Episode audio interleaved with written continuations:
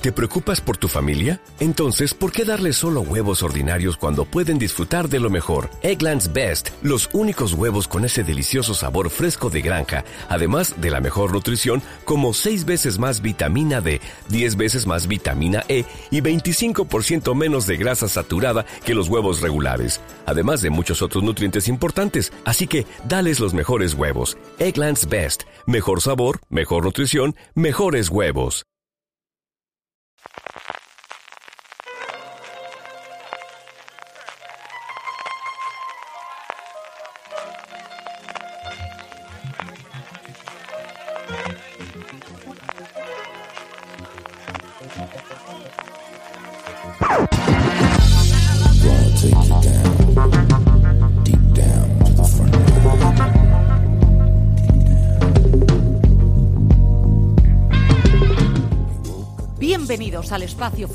Telefónica. Bienvenidos a Fuera de Series Live. Con todos vosotros, Alberto Rey.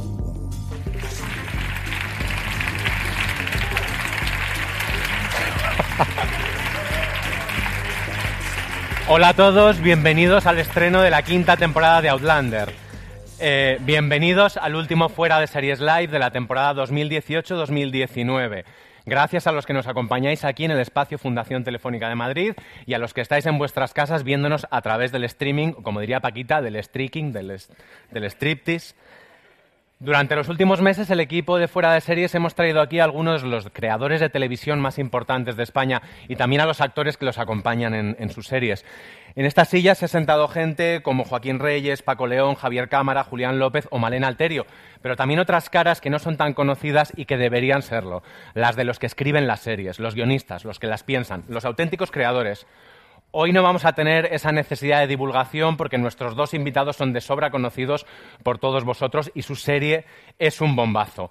Además, como voy a tener el problema de, intentar meter en el espacio que tiene que durar este evento un montón de cosas, es la vez que más riesgo tenemos de que se nos alargue demasiado, voy a proceder a invitar directamente a este escenario a Javier Calvo, Javier Ambrosi, los Javes, creadores de Paquita Salas. Yo aquí. Hola. Hola. Bueno, podríamos hablar de, de- de vosotros, de todo lo que hacéis, de todo lo que habéis hecho, pero como aquí se viene a hablar de series, vamos directamente Hablar de mi libro. He venido a con hablar de mi Paquita. libro. Sí. Perfecto. Y yo, el primer ítem que tengo aquí apuntado es Paquita Reloaded, nueva Paquita. Sí. Vamos a hablar Nuevo de esa- PS. Nuevo PS. Vamos a hablar de esa nueva Paquita porque esta tercera temporada de Paquita Salas, la segunda en Netflix, tiene un, un leitmotiv que es reinventarse. Tocar fondo y reinventarse. Sí. Y ya eh, desde la génesis ya, ya era eso. O sea, ya sabíamos que Paquita tenía que cerrar su oficina, lo teníamos clarísimo desde que estábamos eh, empezando a escribir la segunda temporada. Y de hecho, la segunda y la tercera temporada en principio iban a rodarse juntas. O sea, era una idea conjunta que iba a ser como una especie de mid-season que Paquita cerraba y que luego acabaría con este gran final. Pero luego decidimos que tenían que ser dos temporadas diferentes y luego fuimos cambiando un montón de cosas, pero siempre tuvimos claro que tenía que cerrar, que tenía que tocar fondo y que tenía que reinventarse. Tocar fondo es el aquaerobic. Tocar fondo es cuando ella mira al, al, al Ecceomo y dice, eh, soy como este cuadro, em, Una mujer, una mujer a la que el tiempo ha ha, pintado por encima. se ha pintado por encima y que ya no tengo sentido y, y- y se da cuenta de su propia ridiculez y dice, ya basta de luchar, ¿no? Hay un triunfo en, en, en rendirse. Y también que cuando tocas fondo y cuando lo pierdes todo es cuando puedes empezar de nuevo de una manera nueva, cuando te puedes reinventar. Yo creo que eh, esta temporada está cargada de segundas oportunidades y, y creo que la reinvención viene de eso, de, de cuando ti- no te queda otra que tirar por otro lado. Por cierto, los que habéis venido a más fuera de series live sabéis que podéis hacer preguntas que se darán a los, a los invitados al final. No serán directamente, sino que tenéis que utilizar un hashtag en redes, es este, FDS Live. Y luego nuestro colaborador Álvaro Nieva decidirá si las transmite o no las O transmite. sea, ellos aquí tienen que mandar un hashtag y entonces... Hashtag, Anda. tienen que, hashtag al tweet. O sea, ellos mandan un hashtag que entonces leen en un móvil y luego... claro. O sea, esto es poetas, Black Mirror directamente. Claro. sed poetas urbanos con el hashtag. o sea, Black, Black Mirror. Sí, con el tweet. Bueno, que lo sepáis mientras chequeo que me he sentado bien porque yo estoy aprendiendo No se te también. ve nada. Eh, no me lo ves tú, pero... Em, Paquita siempre ha tenido muchas, muchas referencias. Habéis jugado siempre a lo, a lo referencial, tanto del mundo del cine como de la, de la cultura pop. Pero aquí ya vais a saco. Yo, por ejemplo, he visto desde Lorca, esa casa de Bernarda Alba del penúltimo episodio, hasta Princesas de Barrio. Hombre, ¿cómo Sí, lo has hombre, pillado? Me ha ¿cómo sorprendido muchísimo al leerlo. Sí. Porque la- luego te llamas Jessie, te, Te llamas Jess. Exacto. Ostras, que- A ver, a nosotros cogemos una cosa pequeñita que nos haga mucha gracia y de ahí, eh, por ejemplo, la llamada eh, surgió de un vídeo, de una coreografía De la JMJ. de JMJ, de una chica que, había construido una coreografía y tal, y de ese vídeo de YouTube, que os animo a que lo veáis, escribimos toda la obra entera. Entonces, es, que es fuerte, pero es así. Y de hecho, si lo ves, te das cuenta porque el personaje... Se llama bueno, Susana Romero, ella. Sí, Sí, la niña que hacía. Bueno, la chica. Bueno, vedlo. Y, y en Paquita nos pasa exactamente igual, que cuando no sabemos cómo seguir o tenemos alguna duda con algún diálogo, pues vemos vídeos que nos gustan, vídeos, pues a lo mejor o descubrimos, ponemos un tema simplemente en Sí. YouTube y decimos, a ver, ¿Esto eh, como que es? ¿A qué me recuerda? Eh, por ejemplo, lo de Lorca. Estaban todas ahí encerradas y, y se iba a llamar La Casa de Paquita Salas. El capítulo, luego lo pusieron eh, los chicos de Netflix porque, porque claramente decimos, ¿a qué nos recuerda? Nos recuerda a esto, ¿vale? ¿Y cómo sería? Yo creo que eh, ahí... Pero ese cerrar todas las puertas y todas las Cerrad ventanas. puertas y ventanas, mi madre está muerta y Belinda Washington se ha hecho un dedo. Una revisitación fantástica, la verdad. Una buena adaptación.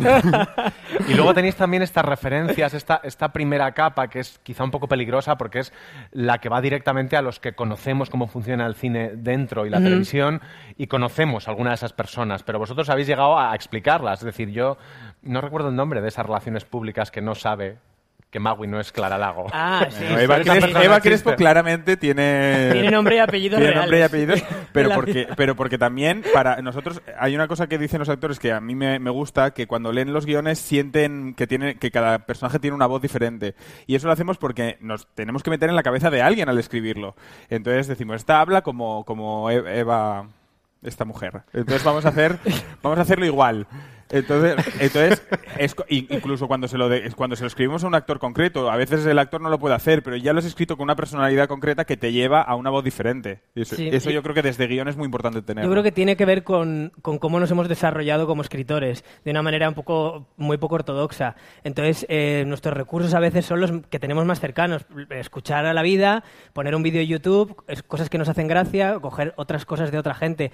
Nos falta como a lo mejor eso que no hemos desarrollado todavía, mm, ese academicismo, que no sé si hace falta tener en realidad.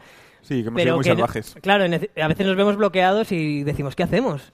Y tenemos que tirar de las cosas que nos gustan. Entonces, por eso creo que está lleno de... eh, todo lleno de, re- de referencias, tanto la llamada como Paquita, exactamente por eso, porque a veces nos sentimos bloqueados.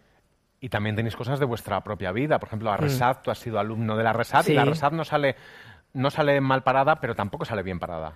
No, de hecho, no De le hecho- cogen, ¿no? A ella. No le cogen y de hecho no... Bueno, ¿Qué? no pudimos rodar en la- re- grabarlo en la Resad. Al final nos tuvimos que ir a la ECAM. Pero Claro, es verdad. porque, porque es verdad que, es, que, bueno, tú lo viviste así, que era que no, co- no, no te entendían, ¿no? Sí, yo, yo estuve ahí, no sé si tres meses, y de hecho, una de las cosas que yo proponía siempre en las clases era un texto que tenía algo de Paquita Salas sobre un cantante eh, que había triunfado en los 90 y su representante. Y nunca llegué a tener ningún tipo de feedback de ningún tipo que, me orientase. Y fue cuando dije, mira, a mí me gusta mucho lo que escribo y me fui. Me encanta una cosa que siempre me cuenta que, que un profesor le dice, le dijo, es que eres como si, ¿cómo era? Como si Valle escribiera física o química. ¡Qué sueño, por favor! Y dije, ¿y esto se supone que es un insulto o un fantasía. halago? Dije, exacto. Es como perfecto. Y, pero no, no sentí, no, no, no estaba creciendo y cogí y me fui. Entonces, eh, al escribir este capítulo estábamos basándonos mucho en eso, en, en que es verdad, o sea, la Resat realmente no nos dejaron rodar ahí porque Paquita Salas era poco cultural para ellos, que lo dijeron así literalmente. Y, fue muy bonito, es muy bonito para mí que, es, que, eh, uy, Julio, Emilio Aragón, que en dos minutos te cuenta todo un personaje eh, y lo hace que te mueres, eh, le gusta lo que hace ella. Y probablemente le quiere decir que sí, pero entiende que no es para ella, no es su lugar. Y por eso dicen que no. Aunque les hace gracia y hace una cosa original y fresca, hay veces que no es para ti el sitio, y ya está. La primera temporada fue, un- fue una sorpresa, fue un, un pequeño bombazo, una cosa de culta, las, de culto, perdón, que no de cultas. De cultas. Bueno, de cultas no es, de cultas no ha sido nunca. Bueno. Eh, bueno, un poco. La casa de Bernarda Alba, Lorca. Valle Inclán. O química. La segunda temporada ya en Netflix ya es una cosa global. Yo os recuerdo en aquella presentación de Roma al lado De, de- de todas. de gente que había estado nominada al Oscar y de... Tal pues, estabais al lado de... Estamos ¿Cómo ahí se ¿De la-? Agnieszka Holland, puede ser? No, Estábamos de- ahí las amigas. ¿De quién era? Agnieszka Holland, Sí. creo. ¿Qué- qué está sí, haciendo es verdad. serie? Y su hija, una serie sobre los Y nazis. Reed Hastings Exacto. y los niños de 13, ra- de por tres ra- de 13 razones. Mi pregunta es, eh, cuando entras ya en ese nivel, que ya es un poco no jugar, en, o sea, no estar comiendo en la mesa de los niños, ya estás en la primerísima división, ¿hay más presión a la hora de escribir como creadores? De... Eh, eh, creíamos que sí, ¿no? Yo creo que nos pusimos más presión en la segunda temporada. Pero no a creo- la hora de escribir. No a la- la bueno. hora de escribir lo hicimos bastante. La presión a la hora de escribir fue que la escribimos a la vez que estábamos en OT, básicamente. Entonces salíamos de la academia y era como, a ver, corre eh, a escribir. Y encima teníamos como, pues así, fue, fue, tuvo sus complicaciones. Pero no, no sentí la presión por Netflix. Es verdad que No, luego. hombre, la sentimos nosotros. Sí, pero luego a la hora de lo- rodar tampoco. Fue a la hora de montaje a la que le dimos mu- muchas vueltas. Entonces, eh, yo creo que en la segunda temporada se quedaron un montón de cosas de chistes y de, y de mm, propuestas guays por el camino por intentar hacerlo demasiado bien. Yo lo que pienso de la segunda temporada, que, que a mí me encanta, eh, y que lo dijimos al principio de la tercera, dijimos, la segunda, yo sí pienso que sentíamos que teníamos mucho que demostrar y la siento en como estábamos nosotros en ese momento, un poco más... eh, no histérica, pero más... Tensos. Más tensa. O sea, sí, más A como- me refiero, que le más como- desde otro lugar. Estábamos en un momento muy... que por eso nos quedó un poco oscura y nos quedó un poco tensa, eh, siendo maravillosa y, y recogiendo, por ejemplo, una cosa que hemos hecho luego, que es los capítulos conceptuales, que hablan de algo de actualidad. Eh, y sí que en la tercera dijimos, chicos, nos tenemos que relajar. Tenemos que dejar hacerlo tranquilo. eh, si tenemos que aguantar un plano entero mucho tiempo, lo aguantamos. De ahí es viene una que serie seis que no es una serie comercial ni lo pretende. Es una serie que ya ha encontrado su lugar, que ya no vamos a conquistar más de lo que hemos conquistado con la segunda. Entonces vamos a hacer la serie que nos apetezca. Claro, y, volvió, que- y volvió como otra manera de enfrentarnos al proyecto. Pero es verdad que la segunda nos sirvió muchísimo para aprender. Y, yo creo que hay momentos como el capítulo en Puente Viejo o, o el final de Sí. temporada en los 90 que, bueno, para mí yo estoy muy, muy, mejores. muy orgulloso. Y nos, y nos ha servido mucho para darnos cuenta de cuál es el lugar en el que brillamos como creadores, que es la tranquilidad. Eso es muy interesante, pero yo sí que creo que la tercera temporada es, es más madura y es, y es distinta. Me, me interesa, por ejemplo, mucho eh, esa manera que tenéis de, de- de que Paquita suelte el protagonismo y luego de repente lo recupere, lo recupere a lo loco, porque esa casa de Bernarda Alba, que es el momento en el que están Todas. Todas. Sí. Que eso fue, con imagínate... esa Noemí Argüelles, que luego hablaremos de ella diciendo que se va de viaje, Sí, señora. la protagonista, La protagonista. que se va de viaje. Que de repente hay una escena eliminada que, que, que, que Noemí dijo, digo, entonces tú, porque las actrices maravillosas es lo que tiene, le digo, entonces tú, Yolanda, vas a estar ahí al fondo con la muerta, mientras ellas están aquí, que estas escenas se eliminó. Y, y me dice, ¿y qué hago? Digo, pues vamos a ver qué puedes hacer. Y dice, llámala de vestuario. y- No, llámala de maquillaje. Entonces le co- se cogió el bolsito de maquillaje y empezó a peinar la y a maquillarla. Y entonces esa, esa actriz tenía la propuesta de maquillar y peinar a la muerta aunque estuviera de fondo. Pero sí, ahí había un gran, un gran, un potente elenco. Porque Increíble. además lo que hacéis es condensáis las tramas de los personajes que no son Paquita, de Belén, de Magui, de Lidia. Las concentráis mucho, hacéis que vayan muy rápido para que al final se encuentren todas. Al final, en ese final del que ahora hablaremos y que es absolutamente maravilloso. Era la idea, sí, desde el principio queríamos que pasase eso, como que se separasen para volverse a unir de una manera diferente. Yo creo que lo, lo de reinventarse no solo es Paquita, también Magui pasa por una reinvención que le da mm, otro peso, eh, también Noemí. En cierta medida también se reinventa como jefa de prensa, ¿no? Como que encuentra un lugar, eh, un lugar de seguridad, ¿no? Sí, siempre lo decimos que... eh, Está más no- ejecutiva. Porque aunque parezca una locura el personaje de Noemí, nosotros analizamos eh, todos los personajes y, y le hacemos background y todo. ¿Hay una Noemí real? Eh, no. Bueno, sí. Yo no Está sé. basado en una persona que, de hecho, Ah, bueno, sí, pero ya ella... con ella. En el capítulo 4 de la primera sí, Noemí temporada. se hizo con otra actriz. en Bueno, es que las cosas de la vida. Rodamos un capítulo. Voy a contar esta capítulo historia que es 4 muy interesante. ¡Uh! No, pero que desde el principio. Noemí, Yolanda Ramos. No. Javi, pero que Yolanda Ramos iba a hacer el papel de, de Ana Milán. Acuérdate. Porque el papel de Ana Milán lo iba a hacer. No, hombre. Porque el papel de Ana Milán lo iba a hacer Co- Concha Velasco, ¿te acuerdas? Em, Porque el papel de, el papel de Ana En Milán principio en papel, se lo sí. escribimos para Catrina Bayonas. Sí. ¿Sabéis quién es Catrina Bayonas? La Sí. gran representante de actores del cine Claro. español. Y entonces, bueno, la cosa es que yo eh, rodamos el- la, la parte de Noemí para una actriz que se llama que se llama Noemí, que no es actriz, que es, es un coreógrafa, pero que es así ella, como muy tirada y muy y muy era macarra el personaje de Noemí al principio. Y entonces, Hay que sacar esos brutos porque Es con fuerte. una gorra salía. como rapera, bueno, una Sí, cosa, era como una rapera que se dedicaba a vender Divacel. pero no quedó bien. No, no quedaba bien. No, pero no quedó bien. Y, y, y acordaos cómo hicimos la primera temporada, no es ningún secreto, con dos duros. En siete días, ojo. Y eh. no quedó bien, y yo me acuerdo que me empeñé y te dije, Javi, tenemos que volver a rodar esto. Mm. Tenemos que volver a rodarlo, tenemos que volver a rodarlo. Y yo te dije, solo voy a volver a rodarlo Pero porque no- si lo hace Yolanda Ramos. Pero porque Yolanda Ramos me había llamado y nos había dicho, mira, el papel de, de, de este de, de la directora de casting no me veo. Pero hay otro que sí me gusta, que es el de, el de la esteticien asesina, me, me dijo. Que ya ella le vio, ella le vio Dije- más- mucho más futuro y que entonces nosotros. yo dije, yo quiero volver a rodar esta escena. Y entonces Javi me dijo, bueno, solo lo hacemos si, solo lo volvemos a rodar si viene esta mujer. Y claro, esta mujer llegó y ya. y nos dejó a todos. Todo el mundo está de la vida, ¿no? No sé si se ha entendido, pero vamos. ¿Cuánto de improvisación y cuánto de guion hay en Noemí Argüelles? Pues mira,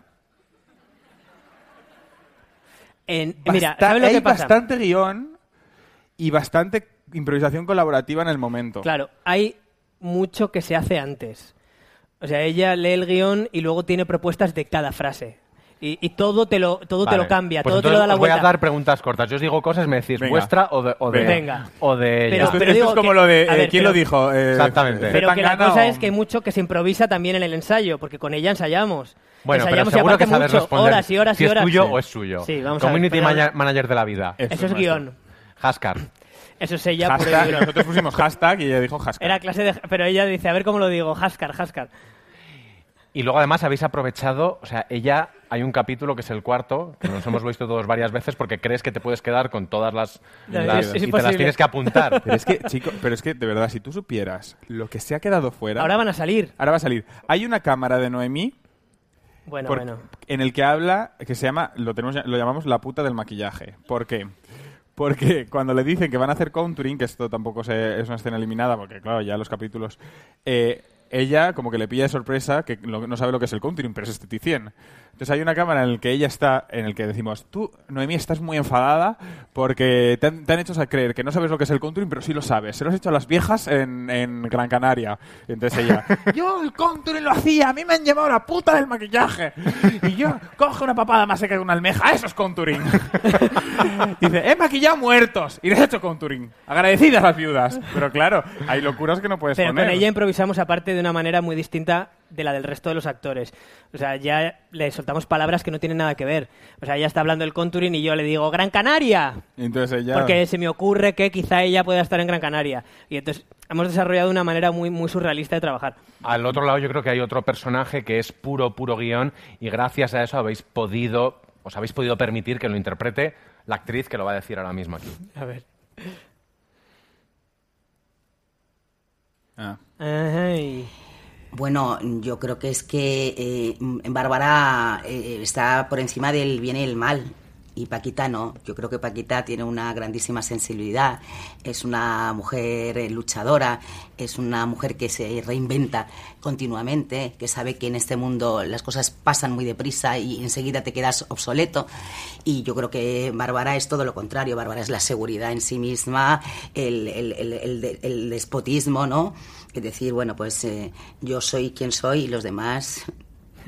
¿Qué sois los demás? Diría Bárbara. Improvisamos mucho con ella, ¿eh? ¿Sí? Improvisamos mucho con ella, sí. Con ella hacéis Eh, una cosa además, tanto con, con la, con la actriz como con el personaje, que a mí me, me gusta mucho, me parece muy bonita y muy minusvalorada, que es que le dais mucho respeto. Es que le respetamos. Es, es que hay- No está hay- acostumbrada. Es que no hay más truco. Es que yo respeto a Terelu. Yo, todas las personas que han salido en nuestra serie y que forman parte de nuestra vida, yo las respeto. Con Terelu hacemos una cosa y es que, evidentemente, cuando no eres actriz, te aprendes tus frases tal cual y las dices. Mm. Era su Entonces, idea. Ella quería sí, venir hay, a decir tal cual sus frases. Hay una cosa que pasa que cuando tú tienes la oportunidad de decir solo una frase, es imposible estar relajada. Si tú tienes que decir eh, eh, cualquier frase y solo tienes ese tiempo de rodaje, que es lo que hacen muchos directores, venga, di esta frase, venga, hasta luego, es posible que te salga natural. Entonces lo que hacíamos en muchas cámaras era darle, darle toda una vuelta, toda una vuelta, toda una vuelta, preguntándole cosas, preguntándole cosas, preguntándole cosas, y ya cuando ella está tranquilita y está ya metida en la movida y no sé qué, ya le sueltas la pregunta que tiene que responder. Entonces le tuvisteis que cambiar el nombre, ¿no? Sí, le tuvimos que cambiar el nombre.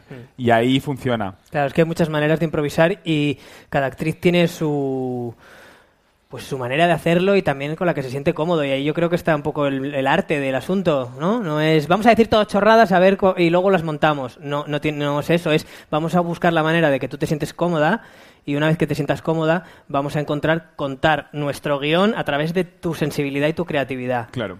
Y eso es lo que hacemos. El paso opuesto es un poco lo de Belinda, que ella sí que es actriz, pero sin embargo va a interpretarse a sí misma en una versión muy desagradecida y que todo el mundo a quien, yo, a, a quien yo he preguntado, no tanto gente que se dedica a la interpretación, sino gente que es famosa, dice, hacer eso es muy complicado para, para alguien que está expuesto a los medios. Sí.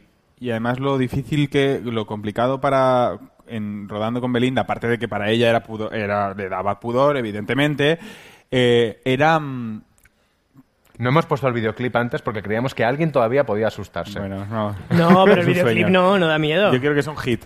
No, que lo que le, lo que le pasaba, lo que es difícil como actriz es ver que todo el mundo está haciendo mucha gracia alrededor tuyo y que tú tienes que estar en naturalismo y en comedia, porque, digo, en naturalismo y en drama, porque si no, no funciona. Y entonces, eh, el trabajo con ella fue decir, Belinda, ya sé que es muy eh, provo- eh, Claro, tentador Es muy fácil coger el dedo, no sumarte sé a, los, qué. a los chistes y querer es- estar en comedia, pero tú tienes que estar súper natural y súper en drama. Y, y eso, claro, a veces no te lo pasas tan bien en rodaje, pero luego hace que estés así de bien. Pero luego es muy agradecido para el espectador ver personajes con los que se puede identificar total y absolutamente. Que yo creo que Belinda es.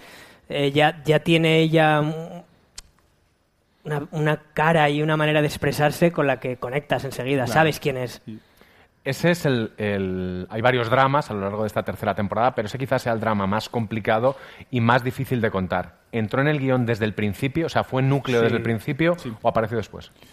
This holiday, whether you're making a Baker's Simple Truth turkey for 40 or a Murray's Baked Brie for 2, Baker's has fast, fresh delivery and free pickup, so you can make holiday meals that bring you all together to create memories that last. Baker's, fresh for everyone. Free pickup on orders of $35 or more. Restrictions may apply. Choose from a great selection of digital coupons and use them up to five times in one transaction. Check our app for details. Bakers, fresh for everyone. Si estás buscando un buen podcast de análisis y debate en tu idioma, te invito a que escuches Pulso y Péndulo. Yo soy Carlos Curbelo. Y yo soy Fabiola Galindo. Todos los jueves analizamos temas de actualidad en Estados Unidos y Latinoamérica. Fabi y yo no siempre estamos de acuerdo, pero sí tenemos un objetivo común. Queremos servir como antídoto contra las noticias falsas y la polarización. Pulso y péndulo. Busca nuestros episodios en Apple Podcast, Spotify o en tu aplicación favorita. Mm, ¿Lo, lo cuento Sí, de, lo- de cuéntalo, dónde nace? Cuéntalo. Esto era una serie de televisión que íbamos a hacer. Nosotros teníamos, tenemos un piloto escrito sobre la historia de, mm, de una concejala a la que se le filtra un dedo. Y cómo eso afecta, y cómo eso afecta a, toda la, mm, a todo un pueblo. Es un piloto precioso, pero preferimos eh, meterlo en Paquita porque pensábamos que eh, Belinda lo iba a aprovechar y creímos que era que podía ser el corazón de, la tercera y temporada. se merecía tener una después de las dos colaboraciones que nos hizo, que nos hizo en la primera y la segunda temporada se, me- se merecía tener una trama Y que el gran alegato feminista de 2019 sea Belinda Washington diciendo es que el Guardia Civil me ponía súper cachondo. claro Claro. ¿No? claro Y era una manera también de quitarle mucho hierro, em, o sea, no de quitarle hierro, sino de hacer concreto el drama. Se ha filtrado un dedo en un vídeo por internet y hay que hacer frente a cómo uno se toma eso. Y era la manera perfecta de conectar con la trama de, de Clara, ¿no? Cómo ella se tomó el escándalo, cómo se lo toma la otra, cómo juntas descubren que no hay tal drama si no lo ven ellas. No sé, nos pareció tan, tan, tan, tan, tan potente que decidimos eh, Ahora- ahora que desechar dices- todo un proyecto para que formase parte de Ahora esta que dices temporada. lo de que no hay, no hay drama si no lo ven ellos, es una pena que no podamos tener hoy aquí a Bryce, porque muchos hemos escrito lo mismo, de lo- muchos de los que hemos escrito sobre la serie, que es a Bryce se le nota que es ya un gran actor cuan- en esa escena en la que está viendo el vídeo y reaccionando, pero nosotros no lo estamos viendo. Y vemos esa mezcla de dignidad, de crisis total, de, es- de y cómo- estupor El trabajo con Bryce ahora en esta tercera temporada, que ya, ya no es la parodia que pudo ser al principio de los principios, sino que ya es un personaje muy redondo, muy complejo, mucho más dramático. ¿Ha habido más presión para él? ¿Él lo ha notado? ¿Lo habéis notado vosotros? Yo lo he visto mucho más relajado que nunca. Sí, yo también. Y me ha encantado trabajar con él. Eh, es un actor que pide que le dirijas. Hay otros que no. Hay otros que, que quieren hacer lo que tienen pensado y se quieren ir a casa. Él quiere hacerlo bien y quiere que cada día le valga para aprender. O sea, él, además de venir a rodar, viene a aprender. Entonces, cuando se va a casa, uy, pues hoy, más que si él lo he hecho bien o mal, lo que te cuenta con una nota de WhatsApp es, oye, pues hoy me he dado cuenta de esto, muchas gracias. Y es, luego- es maravilloso, porque lo, es lo que, lo- ¿verdad? Sí, cómo ha desarrollado su, su método y su forma de, de entender. Si hay una escena que no le cuadra, dice, no, es- él es capaz de ver, no, es que claro, no me estoy pudiendo emocionar, no estoy pudiendo sentir porque no es por aquí, es que yo lo he vivido en mi vida de esta manera y entonces y ver la evolución que ha tenido él de bueno de lo que nos conocíamos de que nos pasaba las discotecas porque era relaciones públicas y quería ser director y hacía cortos y nunca había actuado hasta aquí es brutal es brutal Sí, es, es maravilloso. Aparte, em, nosotros somos los típicos eh, que somos capaces de tener un rodaje parado una hora porque el actor no se siente cómodo. Y sentarnos mientras todo el mundo está esperando en una mesa con un boli a volver a rehacer la escena. Y eso Claro. lo hacemos con él gracias a él. La temporada podría un poco dividirse como en tres partes. Los dos primeros episodios, los dos del medio y, y los dos finales que a su vez son muy distintos y muy complementarios. Yo cuando vi La casa de Paquita Salas dije, de aquí no salen. Esto es, esto es muy complicado. Aquí se han metido en un, en un jaleo. Y sin embargo, es lo mismo, es tocar fondo, o sea, a- atreverse con un, con un referente tan salvaje como es Lorca para salir adelante en ese último episodio que tiene un giro meta.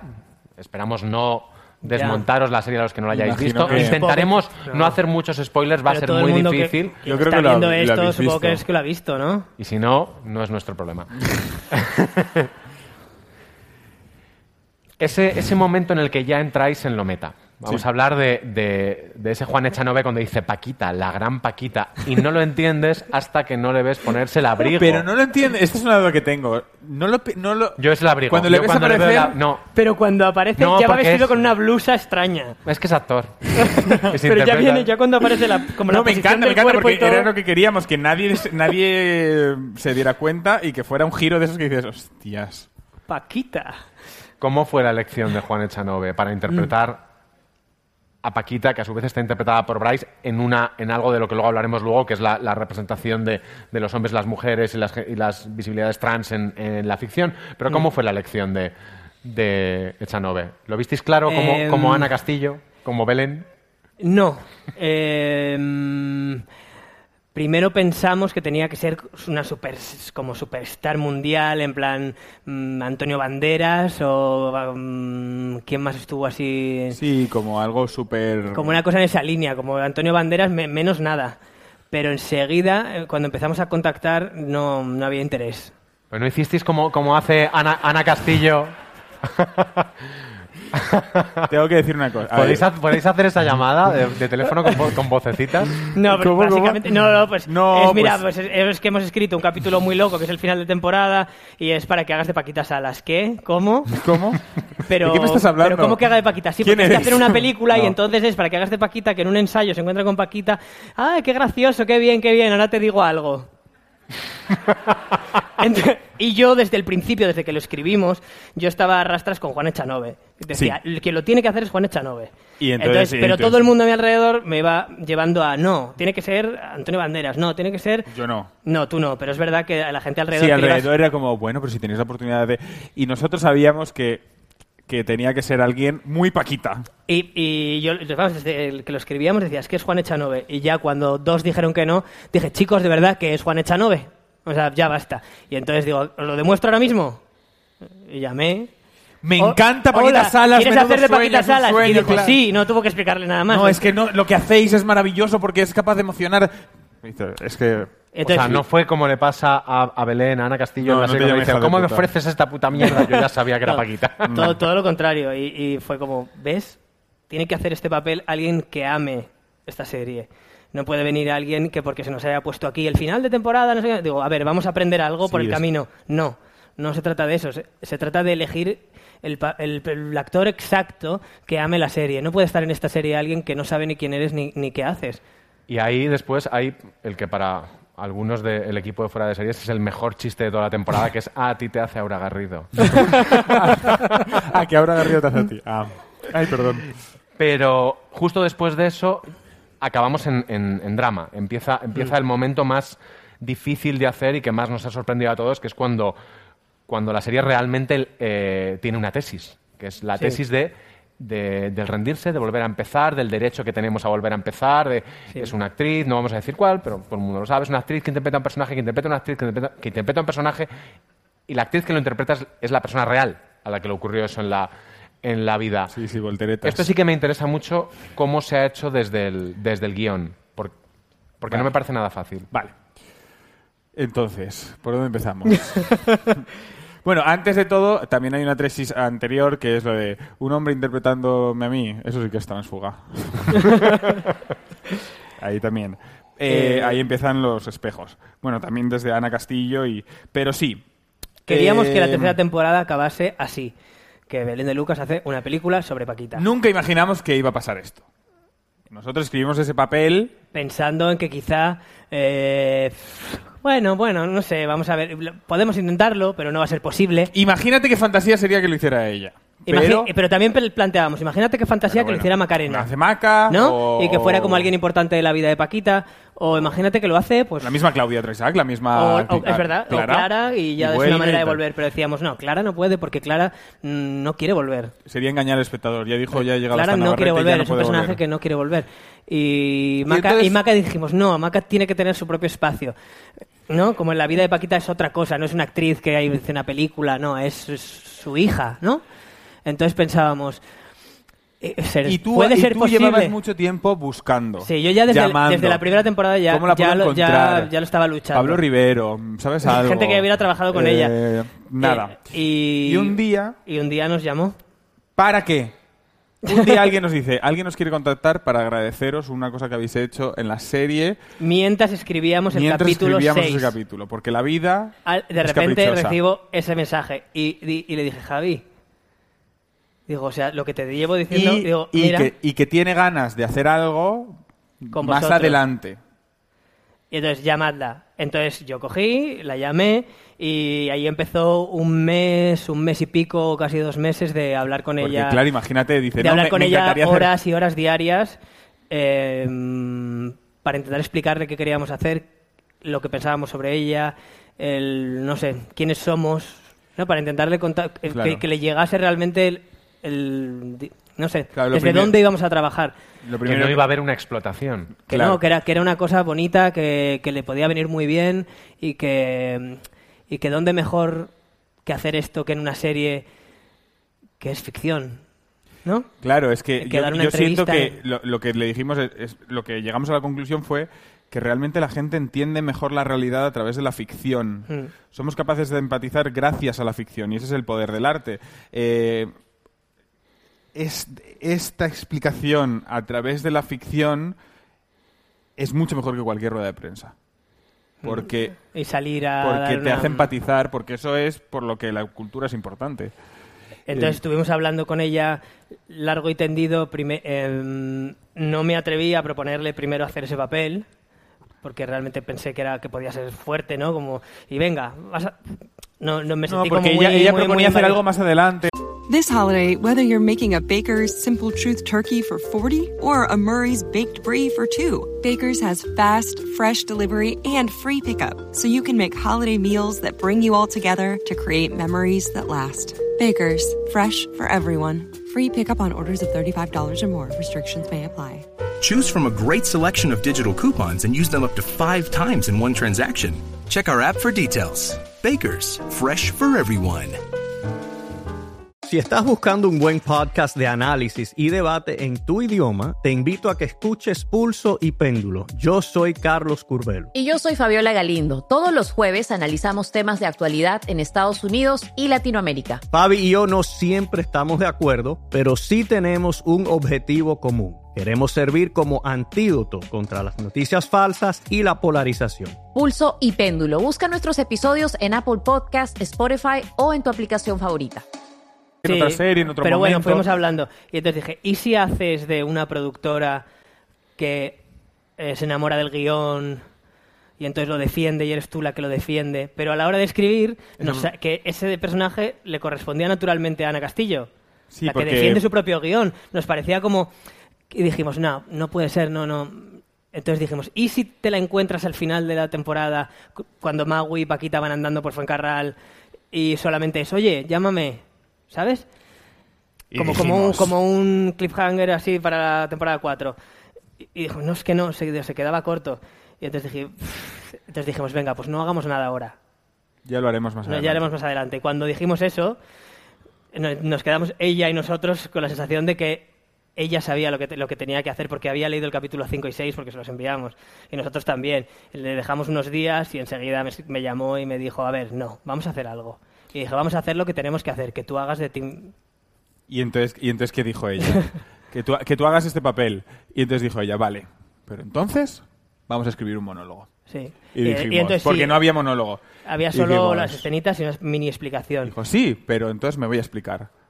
Vamos a hacer un monólogo. Y dijimos, venga, vamos a hacer un monólogo. Entonces quedamos para Cuéntame cenar. qué quieres decir. Quedamos para cenar, eh, estuvimos un rato largo hablando de todo, mm, tomamos unos vinos, eh, hablamos de toda la vida mm, y de, de su vida. Y dijo, eh, quiero demostrar que soy una gran actriz. y hacer escribió un monólogo. y esa parte del monólogo parte la escribió ella luego la repasamos nosotros le añadimos la frase final de me están ofreciendo cosas en Hollywood Y esa no se la comentamos, le mandamos el guion con eso. fue genial porque Y- digo le he añadido una le hemos añadido una frase a ver qué te parece y en plan una hora en el ordenador esperando ay Dios mío Y- me, y me escribe y me escribe sois "Qué- unos- qué hijos de puta sois unos sois". hijos de puta. y entonces Pero era necesario que se riera. O sea, que, era que necesario realmente, que hubiera que humor. realmente es lo que le dice eh, Paquita a Belén de Lucas. Sois- eres una hija de puta, pero qué bonito. Y yo, y yo creo que eh, me- a mí me gustó mucho que, que ella nos, nos buscara y que nos llamara. Y ella lo que dijo es, de todo, todo, todo, todo, todo lo que pasó, cuando vi Paquita y vi cómo lo contabais, me emocionó y me sanó un poco. Y cuando escuché cómo hablabais de mí, cuando leí una cosa que escribió Bryce sobre mí, eh, me sentí que no estaba tan sola y me sentí entendida. Y por eso mm, me atrevo a hacer esto, porque me siento, seguro, me siento segura en vuestras manos. Y eso a mí me, me pareció precioso. En mi, en mi grupo de WhatsApp de comentar Paquita, tengo, tengo un par, eh, era, por favor, vete el último episodio antes de que podamos hablar de él, porque si no, no se puede hablar. Y yo recuerdo que cuando lo vi, lo primero que pensé, digo, esto es Adaptation. Esto es la, la peli de, de Kaufman y, y, y Johnsy. Y sin embargo, luego pensé que no, que era Adaptation, pero que era también una serie que a vosotros creo que os gusta mucho, que es The Comeback. Muchísimo, claro. Vamos a hablar ahora de The Comeback y de otras series que hablan de cómo es el mundo del cine, de cómo es el mundo de la tele, con la redactora jefe de Fuera de Series, Marina Such. Muy buenas. Muy buenas a todos. ¿Cómo estáis? ¿Qué tal?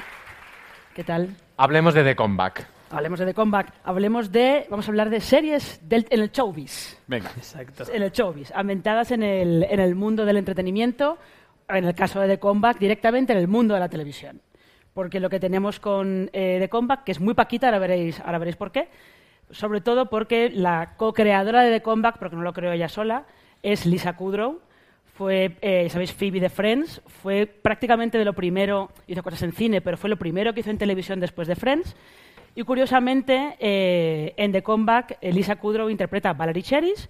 Es una actriz, una gran estrella de las sitcoms, que, bueno, pues cae en desgracia, las series se cancelan y se queda un poco olvidada, pero quiere volver a toda costa, cueste lo que cueste. Eh, evidentemente, pues la pobre Valerie pues, es un poquito patética, eh, las risas son un poquito, cuestan un poquito verlas, se te, se te hielan un poquito, porque lo que pasa es que todos estos chistes y las risas y lo que le pasa a Valerie eh, también está contando cosas muy serias sobre pues, eh, lo cruel que es el negocio con las mujeres, el precio de la fama, y si de verdad a veces te compensa eh, ser famoso, ¿no? O volver realmente, que es eh, también un poco de lo que pasa en esta temporada de, de Paquita. Y ya que habéis dicho vosotros que es vuestra serie, que es muy importante, yo sí que os he oído en entrevistas que de Comeback es muy importante Muy- Es de en Paquita. eh. si no Sí. la favorita. Si no, de, de de comedia, para mí, de la, la mejor, yo creo. Sí. Ah, Pero ¿hasta qué punto es importante para vosotros de Comeback en, en cuanto a Paquita? ¿O es como una cosa que tenéis ahí detrás? No, eh, The, The Comeback fue uno de los claros referentes. Y, y yo en The Comeback he mirado mu- muchas escenas para.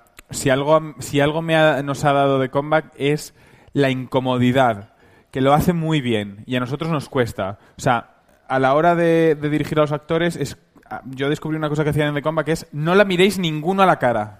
¿Qué es lo que hacen? No la miran a la cara. Entonces es súper incómodo. Y, y ese tratarla mal real lo hace muy bien. Entonces por es- eso, por ejemplo, es algo que hemos aprendido de Comeback y que lo hacen como nadie.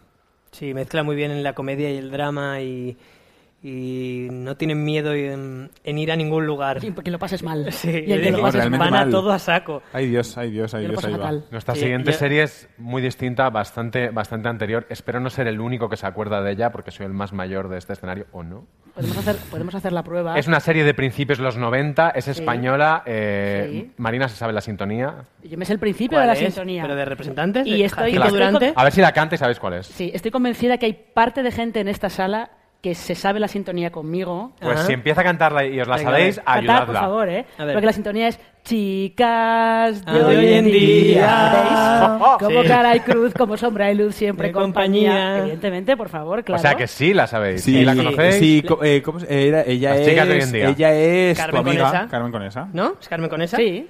sí, Carmen sí. Conesa, ¿quién más Amiga. sale? Diana Peñalver. Y hay otra que yo conozco también por ahí. Eh, te estás escu- es probable, sale, sale mucha gente. Te estás confundiendo con Ketty no para. No, no, no, no. no. Eh, ¿De qué, va, ¿De qué va las en chicas este- de hoy en día, En Marina? esta cosa en concreto, eh, Carmen Conés y Daniela Peñalver eran dos actrices, una catalana y otra andaluza, eh, que se mudan a Madrid a ganarse la vida directamente, ¿no? Pasamos de Valerie, que quiere volver a toda costa, a dos actrices que lo que quieren es Triunfar. triunfar, efectivamente.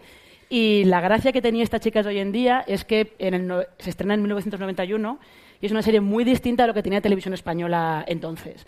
El director es Fernando Colomo, es una serie muy de calle, ellas están eh, en un montón de localizaciones eh, reales. Empieza, de hecho, la serie con Carmen Conesa llegando a esta hacienda Tocha en un tren de estos de la bruja. El love directamente. interest de Carmen Conesa es Echanove. Es Echanove, efectivamente. Es Juan Echanove. Aquí está todo ya... Sí. Está todo Carmen- dando Carmen vueltas. esta, no la hemos visto, por ejemplo. Chicas de hoy en día, he Yo visto vi, cositas. vi el, capítulo, el primer capítulo y luego vídeos que he visto por internet, pero no, no, Sí, no la he está, visto. de hecho, está, si yo no recuerdo mal, está en el servicio a la carta de televisión española. Yo que creo que lo han quitado porque lo he intentado buscar muchas veces. Pues mira, mal. Llegué, Está, vi el uno y luego ya lo quitaron. eh, por métodos menos ortodoxos, está en YouTube entera. Pero esto no, no, lo habéis oído, no lo habéis oído por mí. Yo no os lo he dicho. Es- yo no os esto no se puede decir, así que vamos a pasar a la, a la siguiente serie, que es una serie que a mí me gusta mucho, pero no sé si es buena o es mala. Lo que sí que me parece es muy interesante y es irnos a otro sitio distinto y además a una serie absolutamente tiocéntrica. Sí. Eh, Entourage. Entourage. Evidentemente. Ah. Sí, porque si chicas, si chicas de hoy en día se trataban muchos temas que todavía son muy actuales, ¿no? De, de cómo la sociedad recibe a dos chicas jóvenes solteras que son actrices, ¿no? Entourage es la fantasía masculina de qué pasa cuando triunfas en Hollywood directamente. Eh, sobre todo lo que en el caso, nuestra conexión con Paquita es Ari Gold, Total. que era ese Sí. agente con muy, mala, muy mala leche, muy gritón Y a mí me fascina el papel que hace Debbie Massar, también. que es la gente de la publicity. Que es la auténtica Paquita, realmente. Que es la, Sí. realmente la Paquita, que es, es eh, que luego también es un poco Yolanda Ramos, jefa de prensa. Pero Sí, sí, es es, un es un poquito- personaje increíble, ella está fascinante, encima Sí. embarazada a veces en algunas temporadas. Es poco- es, es muy larga y tiene muchos y tiene muchos muchos meandros, pero es interesante porque empieza de una manera y termina, o sea, empieza haciéndose una pregunta y termina haciéndose otra, ¿verdad? Sí, Marina? sí, sí, porque Vince Chase, que es el protagonista de Entourage, empieza preguntándose cómo puede triunfar en Hollywood. Él quiere triunfar, cómo puede triunfar, y termina preguntándose si de verdad quiere triunfar en Hollywood. Que es, es un poco también lo que le pasa a Paquita y sobre todo lo que Bryce F. nos, nos comentó también Y- en un vídeo, que es el arco que tiene. Y que es el personaje de Maca. También, y es como empieza el personaje, el personaje de Maca, que Sí. es muy interesante como lo, Yo creo que es como que lo es- recuperáis y esa está- relación que ama a Paquita, pero a la vez la desprecia y a la vez la necesita. Ahí. Yo creo que todos los actores tienen ese dilema porque es una profesión muy complicada. A mí de Entourage me encanta la relación que tienen los dos hermanos y cómo mm, gestionan el éxito y el fracaso del Sí. otro. ¿no? A mí esa es la parte que me emociona. Y la- de hecho, hay un capítulo que, que él va como... que por fin le han dado un papel, el hermano mayor, y, ¡ah! y grita y se cae como de rodillas. Y a mí eso se me quedó marcado. Tenemos, por cierto, a Bryce, que tiene algo que decir al respecto. Ah, Hombre, Hollywood, Hollywood igual es un poco lejos. A ver, pero, ella podría. pero yo creo que en Paquita está el potencial, como están las personas en general, de, de alcanzar grandes cosas. Mm. Pero las grandes cosas no significa Hollywood, significa estar mejor y hacer las cosas mejor, ¿no? Entonces creo que ahí eh, sí que sí que el camino, el camino que vam- vemos viendo a Paquita hacer desde la primera temporada es ese, a conocerse más y a estar más a gusto consigo misma y en el mundo en el que vive y a, y a organizar la realidad y entenderla de la mejor forma posible. Lo que le preguntamos, que se me olvidó decirlo, es: ¿Paquita llegaría a Hollywood? Paquita puede llegar a Miami. Bueno, si Paquita, si Paquita llega a Miami, yo eso quiero verlo. Quiero verlo, ver, quiero verlo ya. Yo Eh, creo que, que, eh, el capítulo 6 de la tercera temporada, eh, yo creo que tiene tanta cosa que nos hemos cegado y no hemos visto cómo acaba. Llámame, me están ofreciendo cosas en Hollywood. Pero, Acaba pero- literalmente Bueno, así. decir, Sí, sí, sí, Eh, acaba eh, literalmente.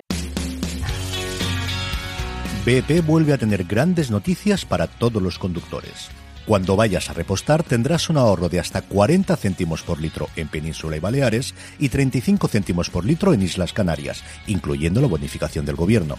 Cada vez que visites una estación BP en la península y Baleares, puedes ahorrar y disfrutar de todas las ventajas que ofrecen en su programa Mi BP.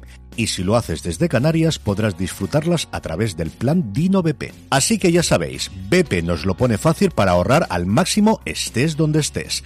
Hazte con su tarjeta en sus estaciones de servicio y si quieres consultar más información, puedes hacerlo en mibp.es y plandinobp.es.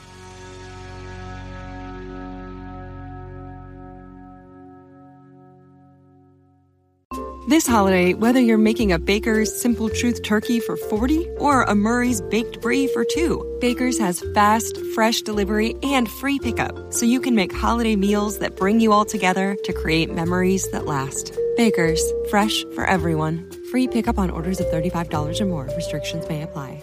Choose from a great selection of digital coupons and use them up to five times in one transaction. Check our app for details. Bakers, fresh for everyone. Con Sí. una oferta real de una actriz que le están ofreciendo Sí. cosas en Hollywood. Sí. O sea que por ahí O sea hay- que realmente, a la pregunta. Otra cosa de Enturas es fácil, que, puede- es que aparecía, en Enturas aparecía gente interpretándose a sí misma. Sí. Algunos en serio, algunos yo creo que no sabían ni que iban a salir en Enturas. Ah, sí. Yo, hay algunos, es demasiado. En The Comeback también pasa que Sí. se interpretan Sí. muchos a sí mismos. En The Coma se cruzaron con una persona que no sabía que era, un- que era una serie y luego hacen un chiste sobre que todo el mundo tiene un reality en Estados Unidos. Pero en Enturas había gente que se interpretaba a sí misma, algunos muy paródicos, como el propio James Cameron incluso, Sí. y otros no tanto. Vosotros tenéis dos autoparodias que nos han llamado mucho la atención, que son, o las hemos leído así, las de Irene Escolar y Aura Garrido. Bueno, Irene Escolar cuando lo leyó dijo, me encanta, voy a reírme de mí misma. Entonces, bueno... Porque eh, además, Irene Escolar ni siquiera dos apellidos, es soy Irene. Directamente. ya está. claro. claro. Ah, Pero- es verdad que se llama Irene. Sí. Sí, dice soy Irene. Es verdad, es verdad. Bueno, porque escribimos a ella, dijimos, pues Irene. Y Aura, ¿por qué no? Aura, bueno, por lo de No lo actriz de método. No, No, pero. Porque, porque eso fue una improvisación que hicimos con Belén. Con- como, sí. como lo hizo Aura, empezamos a improvisar y dijimos... Es una Bueno, actriz pero es la imagen que de tiene método. Aura de- de- Sí. de actriz muy Claro. metódica. Pero Sí, eso sí, sí, que fue la de consecuencia de que fuera Aura. Cuando fue Aura, empezamos a improvisar en la cámara de Belén y entonces nos inventamos Sí. que era actriz de método. Evidentemente. Soy una fashion victim, evidentemente. Pero yo, yo quiero decir una, una cosa con respecto a la con, con respecto a, a si quiero triunfar, si no quiero triunfar.